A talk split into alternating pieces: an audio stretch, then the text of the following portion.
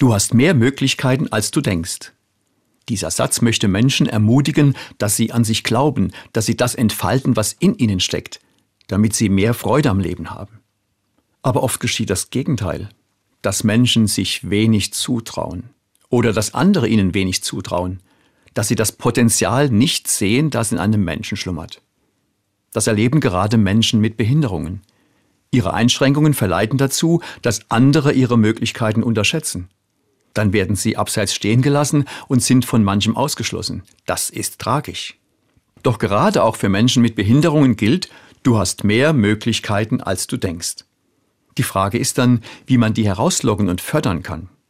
Dafür gibt es ein gelungenes Beispiel, den Tango Inclusivo. Da treffen sich Menschen mit und ohne Beeinträchtigungen zum Tango tanzen. Manche machen die ersten Tango-Schritte in ihrem Leben. Die 34-jährige Isabel etwa. Sie hat das Down-Syndrom. Zuerst sind es nur zarte Schritte. Dann tanzt sie sicherer und es macht ihr große Freude. Lachen, Staunen, Berührung, die lockere Atmosphäre im Tanzraum tut allen gut. Kaum einer hätte gedacht, dass sie es so schnell lernen würden und dass es so viel Freude macht. Der DJ gehört selbst zu den Menschen mit Behinderungen. Er sitzt nach einem Schlaganfall im Rollstuhl. Er war Raumausstatter und hat nebenbei als Tanzlehrer gearbeitet. Jetzt legt er ehrenamtlich die Platten auf. Und er sagt, mein Ziel ist es, irgendwann wieder tanzen zu können. Ich bin mir sicher, dass ich es schaffen werde.